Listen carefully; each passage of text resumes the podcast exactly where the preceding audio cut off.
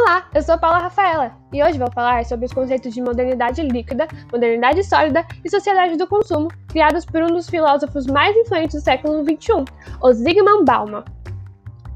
A modernidade líquida é fundamentada no processo longo histórico de modernização, baseado em fatos históricos decisivos como a Revolução Industrial, onde o cenário econômico é profundamente afetado com o surgimento de máquinas, mudanças do trabalho e no ideal capitalista e a Revolução Francesa, que afeta o cenário social ao criticar os sistemas e estruturas sociais e políticas do antigo regime, dando espaço à aplicação do Estado Novo.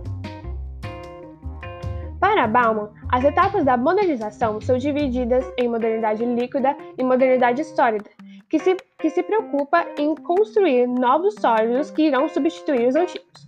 Um exemplo dessa modernidade sólida é o movimento iluminista, que, insatisfeitos com, com os antigos sólidos do governo influenciado pela Igreja e pela monarquia, procurava estabelecer novos sólidos fundamentados na razão.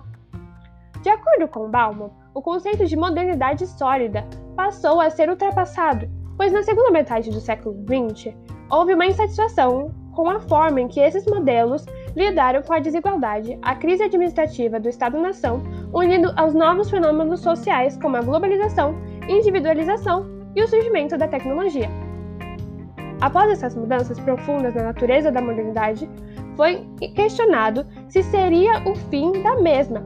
Porém, então surgiu o termo pós-modernidade. Entretanto, apesar de ter sido aderido por Bauman nos anos de 1990, este muda de posição ao publicar seus livros sobre a modernidade líquida, afirmando que o conceito de pós-modernidade é, em essência, equivocado. Nós não somos pós-modernos, nós somos modernos. Ou seja, a pós-modernidade possui uma negatividade ao negar que somos modernos e não levar em conta que houve uma mudança na nossa modernidade. E essa nova modernidade será nomeada por Bauman como modernidade líquida. Sim, muita modernidade, a, metá a metáfora de líquido e sólido é explicada por Bauman ao dizer que a sociedade sólida se compara ao estado em que a matéria é, é caracterizada por possuir forma definida, ser duradoura e estável. Já o estado líquido da matéria é caracterizado por ser instável e possui mobilidade, assim como o mundo atual, que passa por transformações contínuas e possui uma capacidade de se adaptar às novas formas o tempo todo. Um exemplo dessa mudança que Bauman utiliza é a cultura imediatista, em que a, no a noção de tempo passa a ser pontilhista ao invés de linear ou cíclica, não possuindo relação entre os momentos e impossibilitando o planejamento a longo prazo, pois nunca se sabe quais serão as mudanças que o tempo trará fazendo com que a, a sociedade possua uma cultura de, de resposta imediata aos acontecimentos imediatos e não duradouros. Fazendo essa introdução, podemos chegar ao ponto em que Bauman cita as ideias de consumo, nesta cultura do agora, e a forma em que as relações pessoais se assemelham às operações de consumo. No que é chamado pelo filósofo como relacionamentos online, Bauman compara a busca por, uma, por um companheiro na internet com a busca por um produto em um site, onde, ao entrar em uma plataforma de namoro online, você tem um catálogo de pretendentes, e no site de roupas online você tem um catálogo de produtos. Percebe como a relação entre cliente e mercadoria se tornou um modelo da relação entre as pessoas? Da mesma forma em que consumimos um produto, quando ele deixa de nos satisfazer, ele é trocado, nós consumimos as relações pessoais online nos conectando. Porém, ao modo em que ela nos, insa nos insatisfaz, conseguimos cortar as relações facilmente, o chamado desconectar. Além disso, Bauman vai além em teorias que comparam a sociedade com o consumo.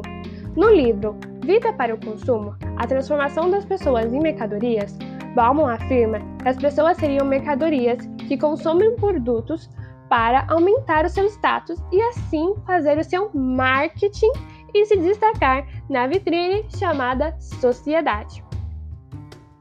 Por exemplo, para nos destacarmos em uma entrevista de emprego, nós procuramos nos vestir de forma adequada. Ou seja, se quisermos passar a sensação de confiança, podemos colocar uma roupa social e um relógio brilhante. Esses bens de consumo farão com que a nossa imagem na vitrine seja de uma pessoa bem-sucedida. Nós também fazemos currículos onde pontamos nossas habilidades e conhecimentos, para, para que assim o nosso entrevistador, que aqui podemos chamar de comprador, tenha uma ideia do que nós, como mercadorias, estamos oferecendo em troca de um determinado preço, o que chamamos de salário. Porém, é importante ressaltar que, diferente do que dos produtos como o celular que vemos na vitrine e podemos levar para casa, nós vendemos a nossa capacidade de trabalho, que não podem ser compradas separadas de seus portadores. Ou seja, não é possível separar nossa personalidade do que temos a oferecer para o nosso comprador, ou, neste caso, possível empregador. Na visão de Bauman, o mercado de trabalho não é o único em que nos colocamos como mercadorias. Para ele, a lógica da mercadoria se expande para a formação da identidade da personalidade das pessoas.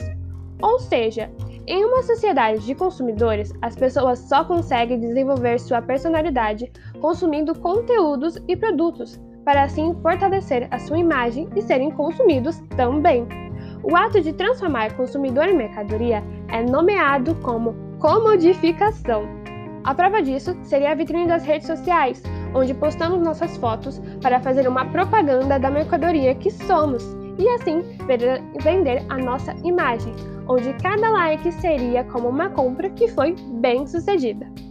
Dessa forma, em uma sociedade de consumidores, consumir significa investir na avaliação social de si próprio, traduzindo em uma vendabilidade.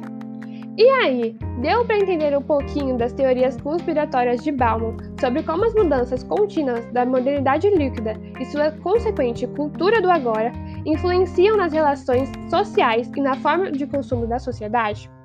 Espero que tenham gostado. Um beijo e tchau, tchau!